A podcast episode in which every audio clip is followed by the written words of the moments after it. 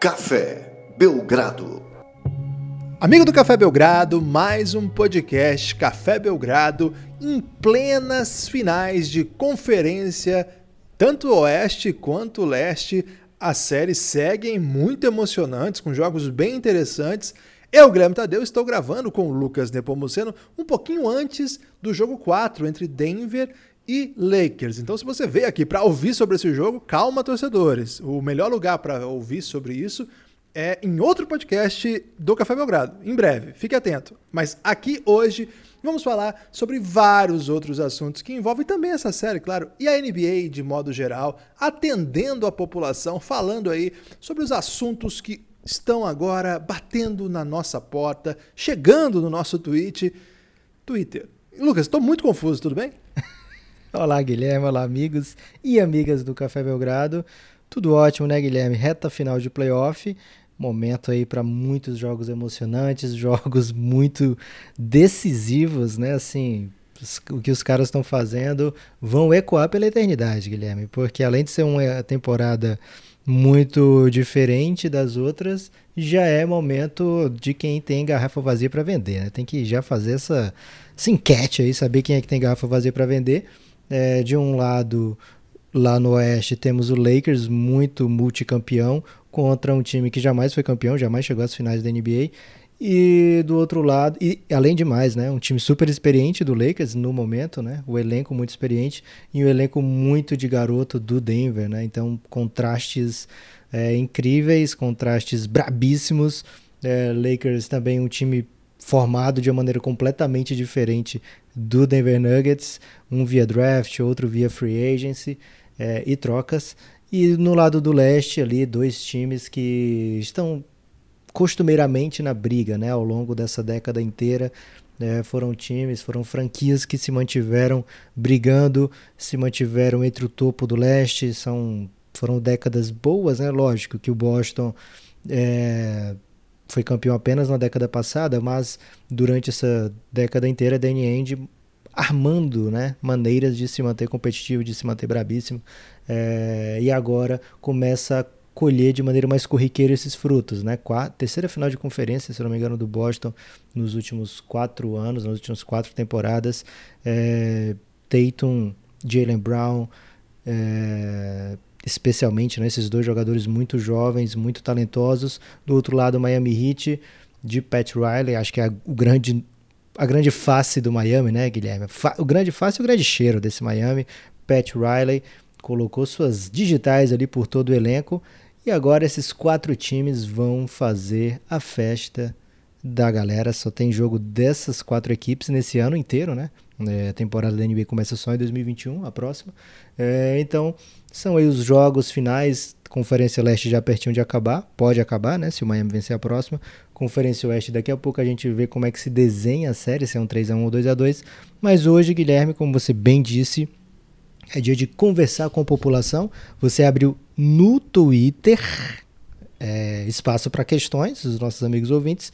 E estamos gravando ao vivo na Twitch, né? Não confundir aí o eu confundi. Chico com o Francisco. Eu confundi. Eu sei, Guilherme. No começo Por isso já. que eu falei bem devagar para ver se você não confunde. É muito complexo mesmo. É, Lucas, muito emocionado nesse momento, porque acabei de receber a notícia que Joel Embiid é, acaba de ter o seu filho Arthur, Arthur de Paula, quase Que meu isso, parente. velho. Embiid, sim, a Anne de Paula, a namorada de, longo, de longa duração, como diria lá os americanos, ah, já há muito tempo namorada do Embiid, acabou de parir aí o filho de Embiid, Arthur. Então, Embiid tem uma linhagem... Onde nasceu, Guilherme? É, tem a linhagem brasileira. Não, não tem informação de onde nasceu, não, hein, Lucas? Essa informação aí não, não chegou aqui nas. nas Caramba. Mas. Ele, Ô, Arthurzão, no Instagram. você- Parece que foi no Instagram que ele pariu, que ele, esse bebê nasceu. Nasceu no Instagram? Nasceu no Instagram. É, então pode jogar por qualquer nacionalidade, né? Ô Arthur, se você estiver ouvindo no futuro aí esse podcast, assim, por, pela altura dos seus 15 anos, vem jogar no Brasil, velho. A gente tá precisando aí mais do que Camarões, mais do que Estados Unidos.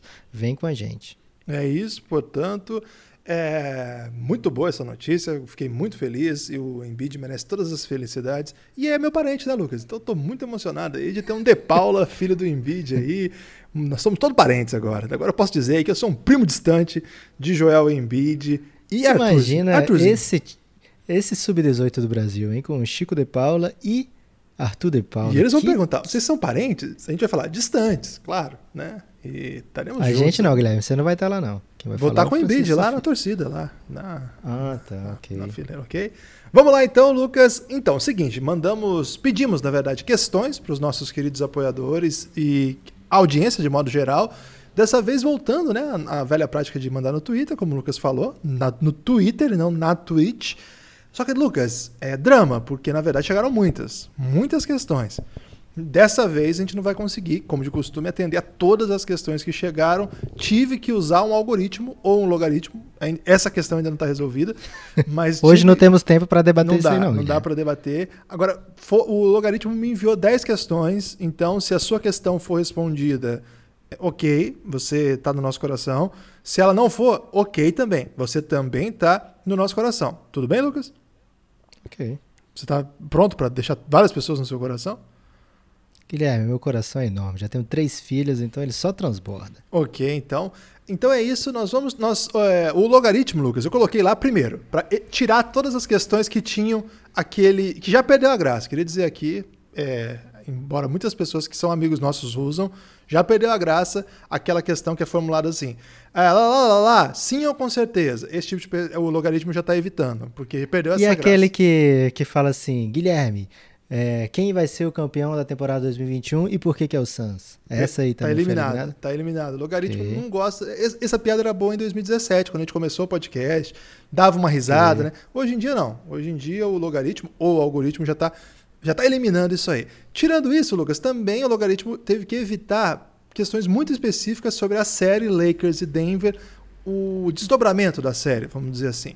Então, eu pedi para o logaritmo, foi uma, uma, programação muito complexa, que colocou ali questões mais amplas, questões reflexivas, o que nos coloca uma, uma dificuldade enorme, porque é responder questões reflexivas em tempo hábil. Está pronto para esse desafio?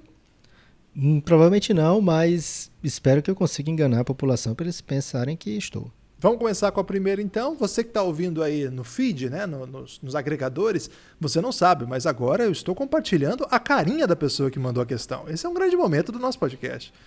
Não necessariamente a cara, né, Guilherme? Você está compartilhando ali o avatar da pessoa no Twitter. Às vezes não aparece a cara, pode ser até um, uma natureza. Esse é o tipo de comentário preciosista que não vai dar para fazer hoje no podcast. fico feliz que você já gastou ele na primeira oportunidade, aí eu pude te avisar disso. Clayton Demarque, o grande Clayton Demarque, a questão passou aí no logaritmo e ele faz uma questão complexa. Vamos lá. A ciência fez que gerações antigas se mantivessem no auge por. Que é? Um, por tempo? Por mais tempo. Por mais tempo, Guilherme. Esse é o símbolo matemático do mais. Ok, por mais tempo. Temos a sorte de ter novas gerações revelando talentos geracionais todos os anos. Fora os craques no chamado auge físico, dos 28 aos 32. Podemos agradecer viver um do, o ou um dos melhores momentos da história da NBA? Questão aí reflexiva, Lucas. De Cleiton Demarco, um abraço pro Cleiton. Grande abraço pro Cleiton. Acredito que as gerações antigas aí para não confundir quem está ouvindo, são os jogadores mais veteranos que estão na NBA hoje, como LeBron James, é, como LeBron James e como LeBron James. Né? É, o Donis assim, Hasley, não? É não?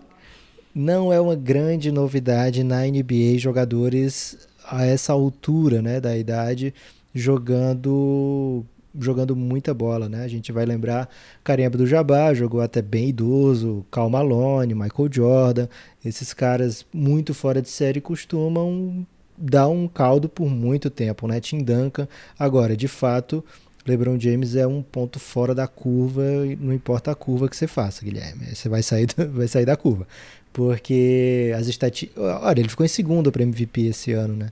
Ele ficou em segundo para MVP, Guilherme, é, sei lá, 15 anos atrás também. Então, é, é algo muito peculiar da carreira do LeBron James, né? Agora, os companheiros dele de 2003 do draft já não estão fazendo grandes coisas, né? O Carmelo voltou agora e o pessoal se empolgou muito com boas partidas, mas não é o, o Carmelo Carmelo, né? É o Carmelo super veterano. É, e de drafts um pouco depois, a gente vai ter o Chris Paul ali, é, o Dwight Howard já não é o Dwight Howard que também dominou.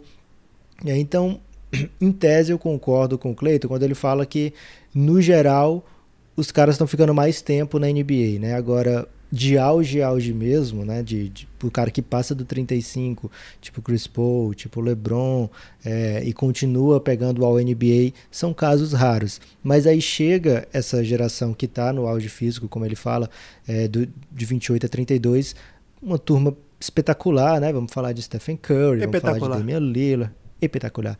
Vamos falar de Damian Lillard. Vamos... Oh, inclusive o Manu jogou até bem idoso também, né, Guilherme? Ele era um assassino é... das áreas. Demais, cara. O super assassino. Agora, o que eu acho que tá fazendo uma diferença muito grande é que o fim é o fim da questão, né?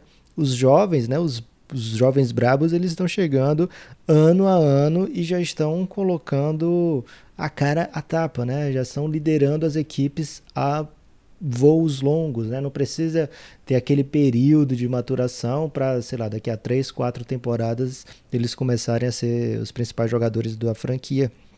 Luca Doncic, Jason Tatum, é, Trey Young, né? Vários jogadores chegam, o Jamoran, Jordan Jackson Jr. estão chegando e sendo os principais jogadores do time, né? Muitos jogadores de 23, 24, 25 anos já sendo referência desses times e todo o draft chegando o cara que contribui muito para esse tipo de estatística, né?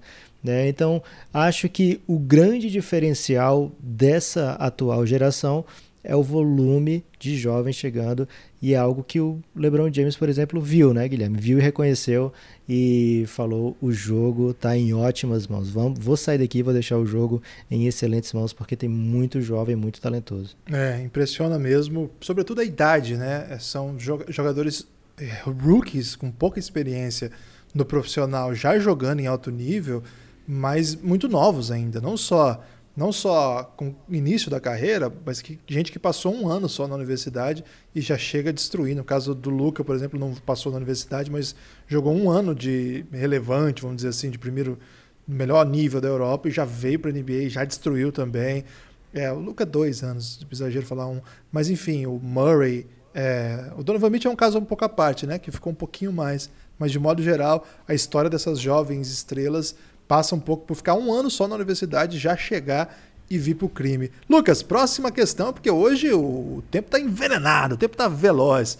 O, é no pique. O Thales manda uma questão que é complexíssima. Vocês acham um grande erro chamar o Tyler Hero, não chamar de Hero? É muito complexo ler isso aqui, Lucas, mas é o logaritmo acabou derrubando a gente nessa questão para quem está lendo a questão, como quem está na live da Twitch, fica mais fácil entender, né, Guilherme? É. É, erro, como se escreve em português. Aí depois vem o, o, Tyler, o Hero, de Tyler Hero, não chamar Hero, né? Sem o último R, ficar herói. Cara, não dá para chamar nada que esse menino faz, ou que ele tem, ou que envolve ele de erro, né, Guilherme? O cara tá acertando e tá acertando demais. É um grande estilo do draft do Miami Heat. É, brilhante futuro, grande jovem, muito carudo, espetacular.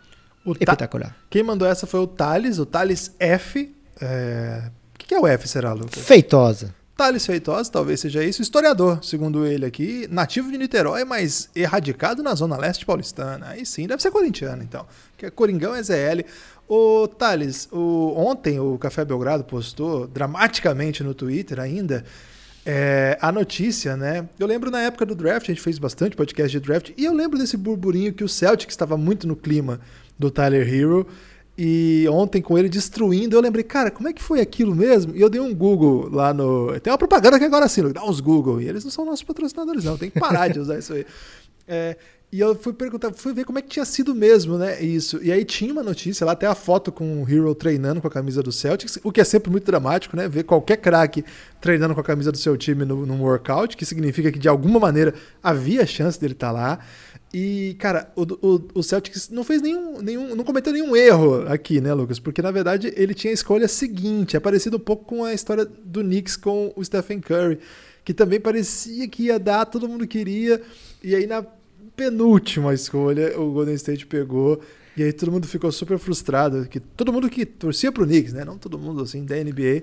Eu gosto muito das suas referências, Guilherme. Você Essa sempre lembra uma história peculiar. E assim, acho que tem esse drama, né? Um calouro meter 37 pontos, a segunda maior pontuação de um calouro na história dos playoffs.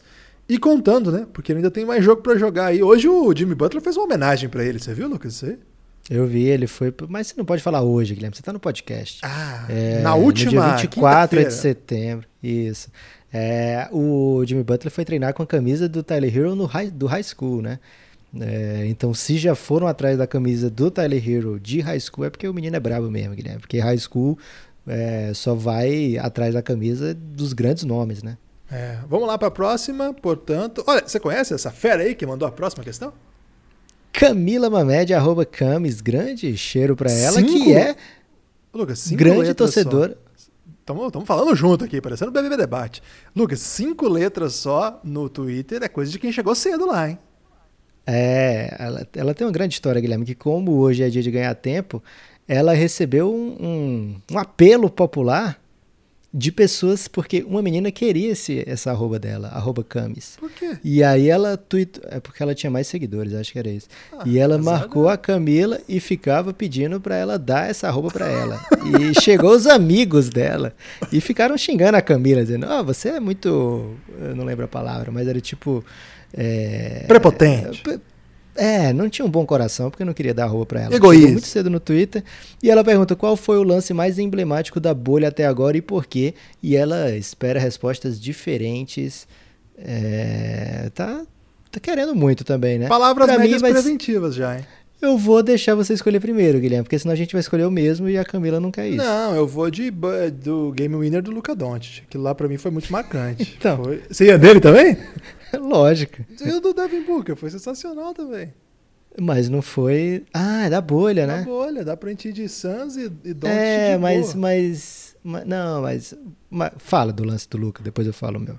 Ah, pra mim o do Luca, não só porque ele é um dos preferidos aí de todo mundo, mas pelo tamanho daquilo, né? Poxa, foi um, eles estavam perdendo o jogo, foi numa prorrogação contra um time que até ali era o bicho-papão. Hoje é fácil falar mal do Clippers, mas naquela ocasião o feito era ainda maior do que hoje parece. E o time todo todo desfalcado, sem, sem Porzingis, sem vários jogadores que não vieram para a bolha, né? Dwight Powell, Jalen Brunson. E o Luca vindo de lesão, uma partida que ele bate recordes de um triple-double cavalar, assim. Aquele dia foi demais, cara. Foi num domingo. 43 né? pontos, né, eu acho. Foi.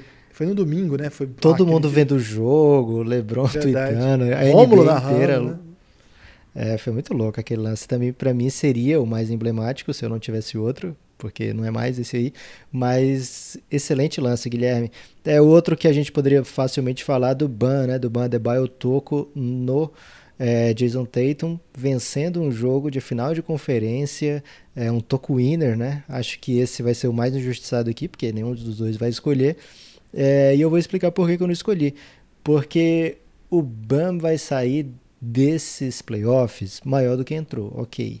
Mas ele já era All-Star, ele já foi segundo lugar para a MIP, ele já foi segundo time de defesa, é, então não é um lance assim que vai mudar ele de prateleira, digamos assim.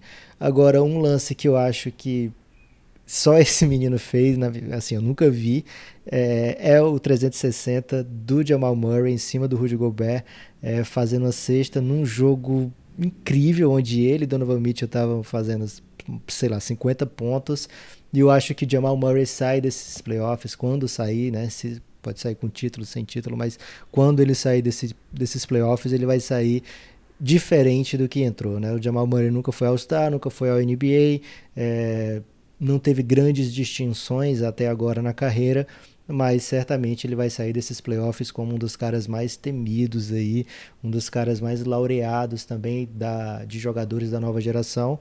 E aquele lance ali eu, eu não vi, Guilherme. Então acho que é muito emblemático porque ele vai estar, tá, sei lá, para sempre passando nos highlights agora, né? Lógico que o do Luca e do Ben também vão passar. Do Diano Nobe também foi muito, olha, eu sou é o coração de campeão voltando, né? Mas acho que o do Jamal Murray, pela plasticidade, pela excentricidade, é o lance que eu escolho. Essa pergunta do back-to-back -back MVP, arroba Thiago Yamamoto. É, qual dos times restantes, sendo campeão esse ano, criaria a história mais épica? Qual a narrativa que você curte, Guilherme? Eu costumo usar narrativa, Lucas, para falsa é, construção falsa a partir de argumentos que são verdadeiros, sabe? Eu, okay. eu costumo usar narrativa para isso. Quando alguém quer criar uma história. Quando que... você quer enganar alguém. É, quando você quer criar uma história que ela não tem tanta força, mas ela se desencadeia a partir de argumentos que são até verdadeiros, mas que no pacote ele não se sustenta. Eu, eu, eu prefiro chamar de narrativa isso aí. Acho que o que ele está perguntando é um pouco diferente. É o, o história mesmo, história mais épica.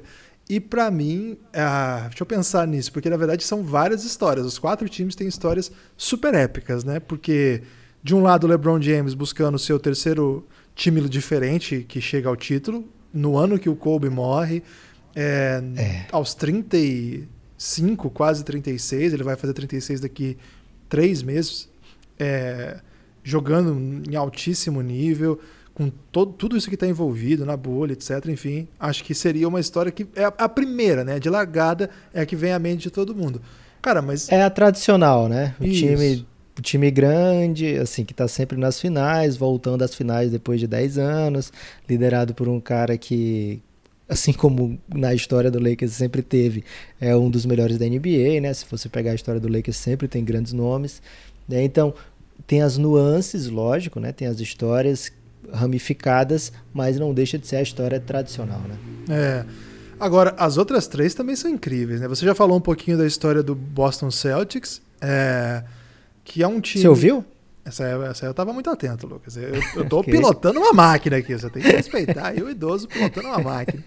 É, a história do Boston Celtics é uma história e tanto, né? Porque, enfim, é, é um time muito poderoso que passou por um rebuild e que está aí de novo, né, dando aí as caras. O Miami Heat, ele também tem uma é história... É um time que ganhou tanto, tanto no passado, Guilherme, que nesse milênio ganhou um título e ainda é o maior campeão ainda é o maior campeão. Agora, o Miami Heat também tem uma baita história, porque se você parar para pensar a história de cada um dos personagens ali envolvidos, ela dá um molho especial ali, né? Na verdade, não é uma. Claro que todos os times têm isso, vamos deixar claro. Mas você vê o Jimmy Butler. O Jimmy Butler vem numa jornada aí, Lucas, que ele foi malquisto em alguns lugares, porque ele é meio mala demais, tratou mal os meninos do Timberwolves, chegou brigado com a galera do Chicago, lembra que teve aquela treta?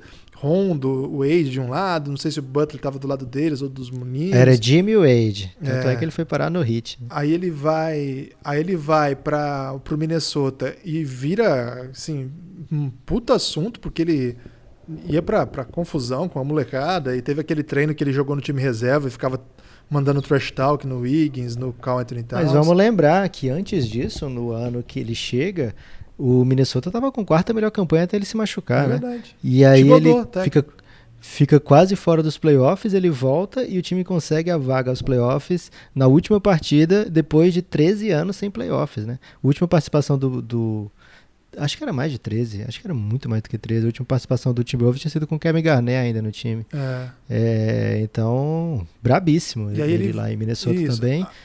Sai brigado, bem brigado, na verdade, né? bem brigado. Bem brigado. Aí vai Tretado. pro, vai pro 76ers e ele Ele sai, bem. Guilherme, tipo como se ele tivesse comentado meu casal na foto do, do Wiggins com o Carl Anthony Towns. Ok, fiquei muito confuso com essa referência, porque o que eu lembrava era outra coisa, mas tudo bem.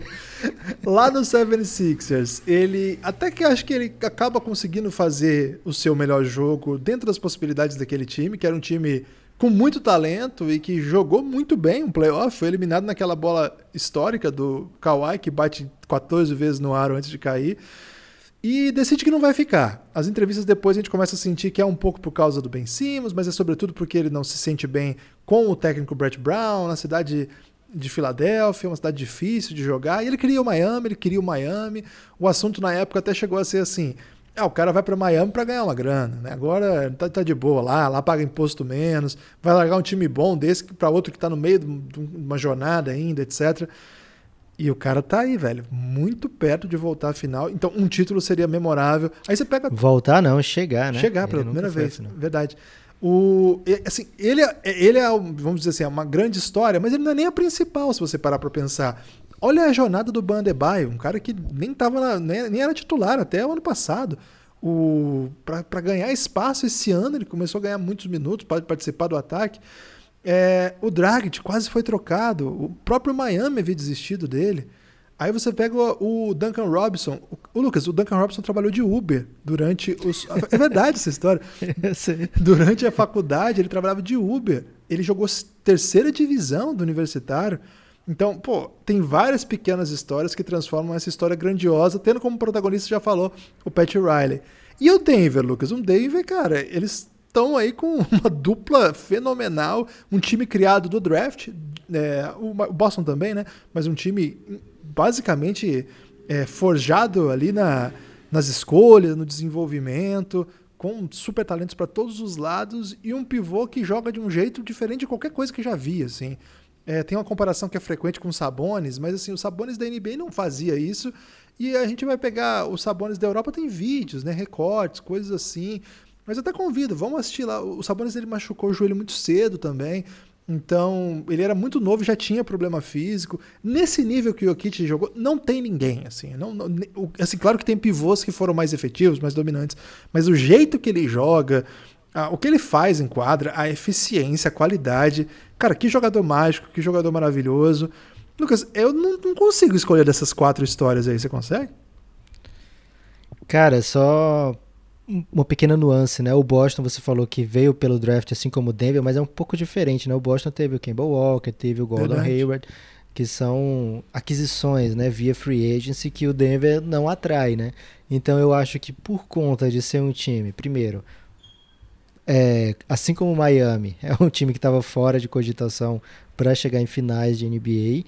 É, lógico, fora de cogitação é exagero, né? Mas nas odds, por exemplo, lá na KTO, é, as odds eram baixíssimas, ou no caso altíssimas, né? Tanto para Denver como para Miami chegarem às finais da NBA. Então ele tem isso como Miami, tem a parte de ser um time montado em casa como o Boston, é, e tem grandes estrelas como os outros todos times, né? Então acho que a história mais épica, imagino que seria a do Denver. É, quando a gente pensa em história épica, acho que é, são histórias que desafiam as probabilidades, né? É, então o Lakers eu entendo tudo que envolve o Lakers, né? O, o inclusive material para o reinado, o ideal seria o título do LeBron James, é. mas é, para as lives também. O torcedor do Lakers fica animadíssimo nas lives. Também. Verdade. Mas não sei se se qualifica como o épico tradicional, aquele épico de, olha só, sai o Frodo conseguindo destruir o anel. É um spoiler? Essa referência tem, né, Guilherme? Eu conheço o Frodo. O Frodo era, era bem talentoso, né, Lucas? No, no, ele era, andava com o Bilbo. Exato. Sobrinho do Bilbo. Sobrinho do Bilbo. Vai lá, Guilherme. Próxima questão. Ok, próxima questão. O Lucas, você já deu o toque de brother aí? Se você é, é de bet, vai na KTO. A KTO é parceira do Café Belgrado, kto.com ou KTO Underline Brasil. Você vai lá na, na, no Instagram e manda uma DM pro Cássio e fala assim: Cassião, disse que você vai dar free bets aí para quem der palpitão aí no quem ouve o Café Belgrado e quer apostar aí nos playoffs da NBA. Fala isso aí que ele vai te mandar aí algum algum mimo aí kto.com ou KTO Underline Brasil no Instagram. Eles estão no Twitter também, dá para dar uma choradinha no Twitter também. Vamos para a próxima? Vamos para a próxima. Você conhece esse homem aí que apareceu na, na TV, na telinha aí para quem está acompanhando Tarcísio Colares, meu conterrâneo, grande Tarcísio. A temporada da NBA só deve começar em 2021. E segundo Adam Silver, falando para a CNN, terá 82 jogos. Os estrangeiros abririam mão das Olimpíadas de Tóquio? Velho, sem menor dúvida, né? Sem a gente está falando dúvida. aqui de salários absurdamente milionários e compromissos absurdamente sagrados, né? Com a temporada da NBA. É, então, vai ser, lógico, né? Muita gente sonha participar de Olimpíada, mas nesse caso vai ser um, um uma casualidade, né? Digamos assim. É, a NBA não, não tem interesse em que não exista o ciclo olímpico. A NBA se aproximou muito do USA Basketball. É, mandaram até time com jogadores de primeira linha para o Mundial, né, que é bem menor do que a Olimpíada. Se a gente vê esse time do Boston que está aí nas finais de conferência, tinham quatro jogadores no time na seleção americana. É, então eles têm muito interesse em participar das Olimpíadas. É um produto também o basquete americano. É, mas nesse caso não tem jeito, porque amigos, amigos, negócio da parte. Caramba, meteu um. Essa frase aí acho que ninguém disse, Lucas. É a primeira vez que eu ouvi. Você, você registrou? Porque depois vamos, vamos, lançar um livro com isso aí, com uma capa dizendo alguma coisa do tipo: seja, seja duro, seja, seja ousado, seja durão. Seja um empreendedor de você mesmo. Ok. A próxima, Lucas, é dos nossos amigos do Buzzer Beater BR. Um grande abraço pro Heitor Nu e grande elenco. O Heitor ele só precisa é, ajustar essa nudez aí, né? Porque o pessoal lá do Pod 48, Lucas, descobriu aí que ele anda usando regata ultimamente. O que quer dizer aí um. um... Você prefere o Heitor de regata ou nu, Guilherme? Eu acho que o homem tem que ser fiel aos seus princípios. Se o nome dele é Heitor Nu, não adianta ficar participando de lives aí usando regata, né? Tem essa. Quais os principais motivos das eliminações antes dos prognósticos que eram postos no início da temporada de Clippers e Bucks, da forma como elas foram? Cara, essa primeira parte aqui da pergunta já me deu um elástico. Total mérito do adversário ou demérito deles? Ainda bem que ele teve a segunda parte aí para dar uma clarificada. O que fariam para corrigi-las na próxima temporada? Assim fica a mulher, João Lima. Melhor, na mulher. Melhor? Ok. É porque Mas ali é Ali tanto faz, pode ser mulher ou melhor. Guilherme. É que ele tinha feito já essa questão e o João Lima, que é uma pessoa muito crítica, ele mandou palavras duras pro Heitor, falou que estava errado. Ah, tá. Aí ele refez a questão. Ah, mas se o Heitor for levar em conta todas as críticas do João, ele não termina nunca de caprichar essa pergunta. O João é muito, muito rigoroso, Lucas. Ele faz muitas críticas. É, ô Heitor, não sei, na verdade, assim, acho que é um caminhão de questões aqui, na verdade, né? O Clippers é uma história, o Bucks é outro. É, tudo que você tem um adversário para Vou falar uma frase que é inédita também, Lucas. Para alguém perder, alguém Basquete tem que ganhar. Basquete é uma caixinha de surpresa. Ah, ou para alguém Aí. ganhar, alguém tem que perder, a não ser que empate também. É uma frase muito, okay. muito original que eu estou trazendo aí para o livro Seja um Empreendedor de Você Mesmo, que vai sair na, na, no Belgra Books, né, Lucas? Não, falando sério, acho que a gente tem que superar um pouco essa, essa, esse dualismo, né? Que se o time perdeu porque ele fez tudo errado. É muito diferente, por exemplo, quando um time que está numa crise, tem muitos problemas, enfrenta um time muito menor e perde. Que é, acho que nunca vai ser o caso da NBA. Playoff ainda, né? Pô, jogador de alto nível dos dois lados. Então, eu nunca vou dizer que é só demérito de, de quem perdeu. Não é o tipo de trabalho que eu, que eu acho que é, que é o justo, assim. Agora, evidentemente, o Clippers e o Bucks vão, vão para a off-season pensando no que eles devem fazer para a próxima temporada. Acho que o Clippers tem muitas questões, né, Lucas? Muitas questões ainda para se resolver. Agora a grande notícia é o Montrezl Harrell, que já começa o burburinho de off-season, o que, que eles vão fazer com ele.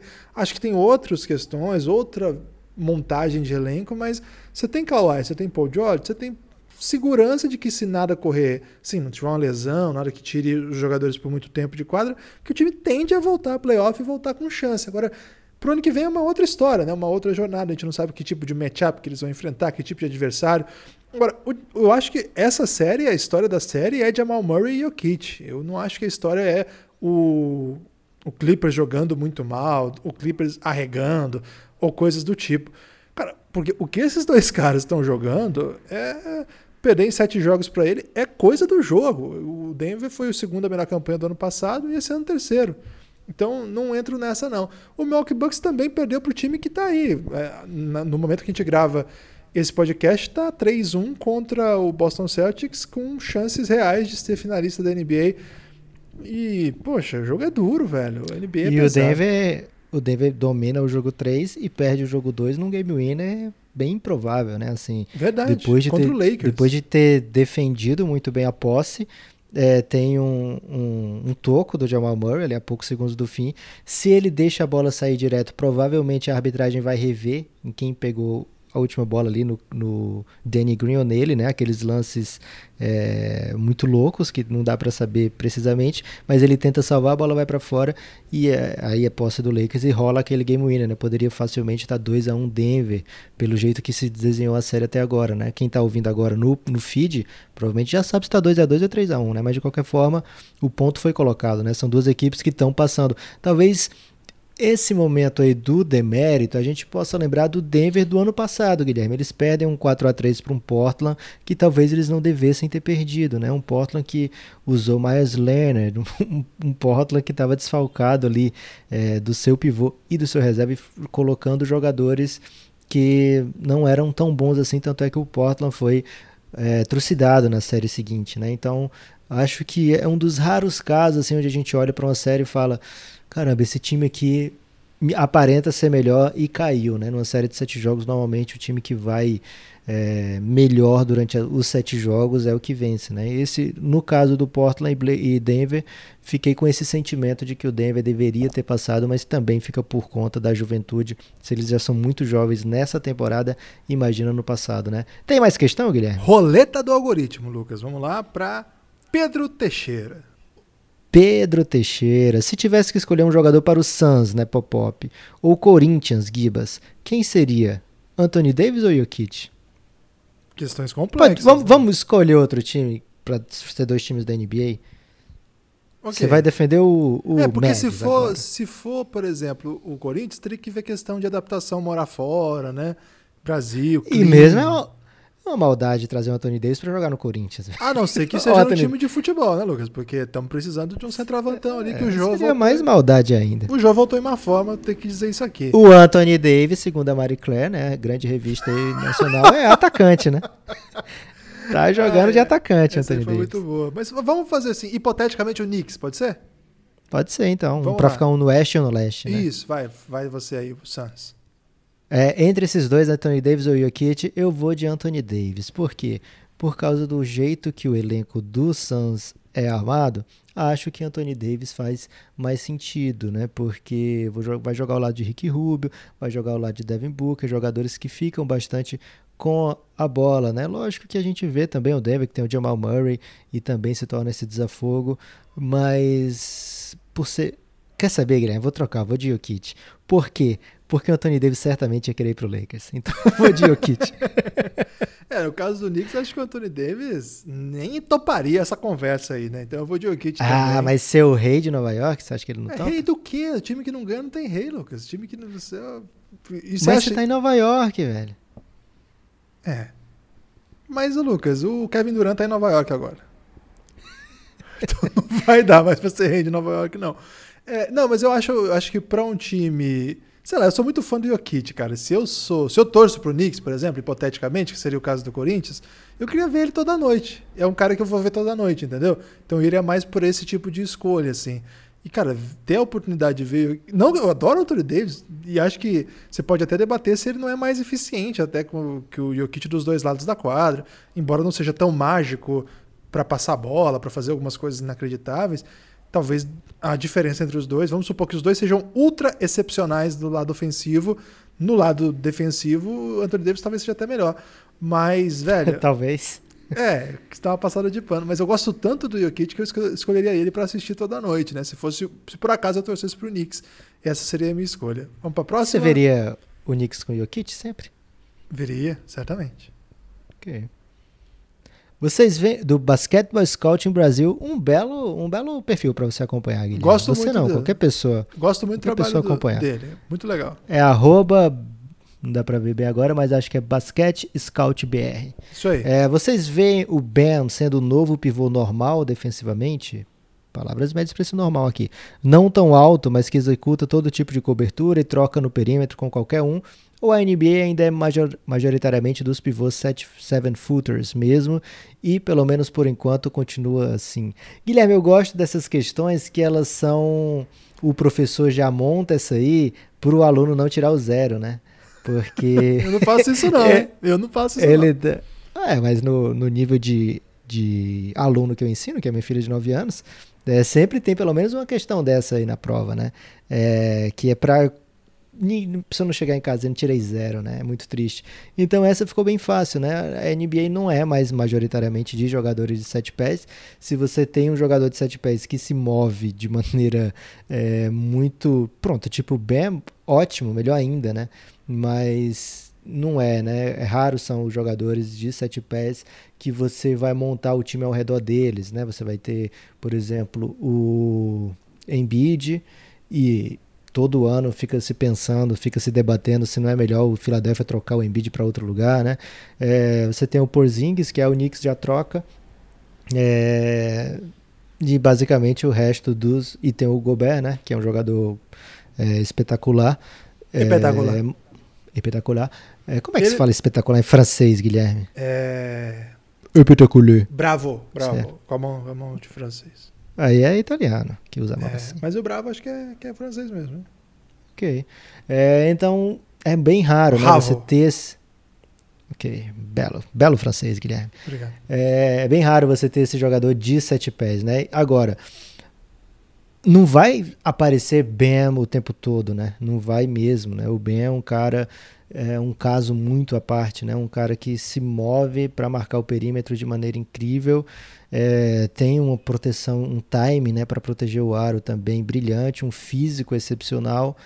É, então, sei lá, você vai pensar, será o Eiton vai se tornar um BEM? Não vai, velho. E o Eiton foi a primeira escolha de draft, né? É, então, isso eu não tô nem falando, porque como ele foi focado aí na parte defensiva, eu não tô nem falando do que o do facilitador que é o Ben Adebayo, né? É, então, acho que é o, é o, não vou dizer o pivô normal, mas o pivô protótipo, né? O protótipo de Big Man que você quer, independente se ele é 6'9, ou se ele é 6'10, ou se ele é 7 pés, é, você quer que ele tenha essas skills do Ben. Acho que a pergunta dele é muito boa, levando para o para o skill set do Ben Adebayo defensivo, né? Um cara que faz tudo ali, né, Guilherme?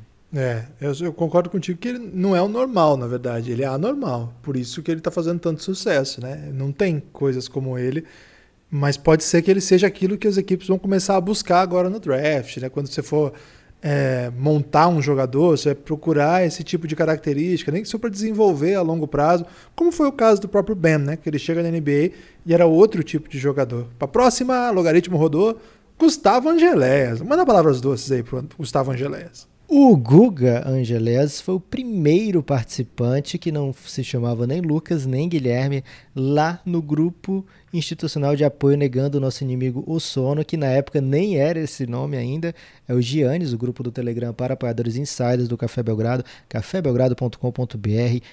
É, procure lá o Apoio Insider e vem fazer parte da nossa vida 24 horas, né, Guilherme? 24 Eu joguei horas. Lobinho hoje muitas vezes. Espero que minha irmã não esteja mais aqui na live nesse momento, nem escute depois do podcast. Senão ela vai contar para todo mundo que eu passei o dia no Lobinho hoje, Guilherme. Um grande jogo ali de. O Lobinho diminui. RPG. Desculpa, um, Lucas. Um momento ali de interação com nossos amigos do Giannis. O Google ele pergunta: quais elementos dos playoffs da bolha vocês acham que não podemos tirar como definitivos para quando voltarmos a um certo grau de normalidade? Podem ser coisas mais conceituais, barras gerais da liga ou mais específicas dos times. Cara, é muito difícil você reproduzir qualquer aspecto da bolha para a é. NBA, né? Pra, primeiro porque é muito caro, né? De verdade, assim, é, eles gastaram muito para fazer isso aí. Acho que também a lógica, quando não tem todo mundo na mesma, na mesma região, no mesmo lugar, ela muda bastante também. Agora tem algumas coisas que dá para pensar, né, Lucas? Por exemplo, as coletivas aí com Zoom, eles podiam, mesmo quando voltar eventualmente, como a NBA é uma liga global, podia liberar uns dois caras ali para conversar com a gente, de repente, né? Todo dia ali vinha alguém que para conversar, hum, não só com a gente, mas para Não vai é faltar gente, não vai faltar gente lá ao vivo, Guilherme. É, mas Lucas, eu estou advogando o que eu gostaria, né? Que, que seria muito bom.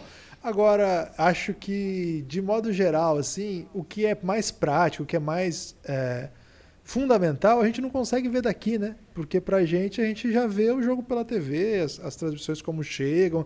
Então, ali nos bastidores, imagino que eles devem ter desenvolvido algumas coisas que, de fato, devem mudar aí a maneira de treinamento, não sei não sei, imagina quanto tempo, Lucas, que esses caras estão juntos já, né? Isso é real, assim, não existe isso.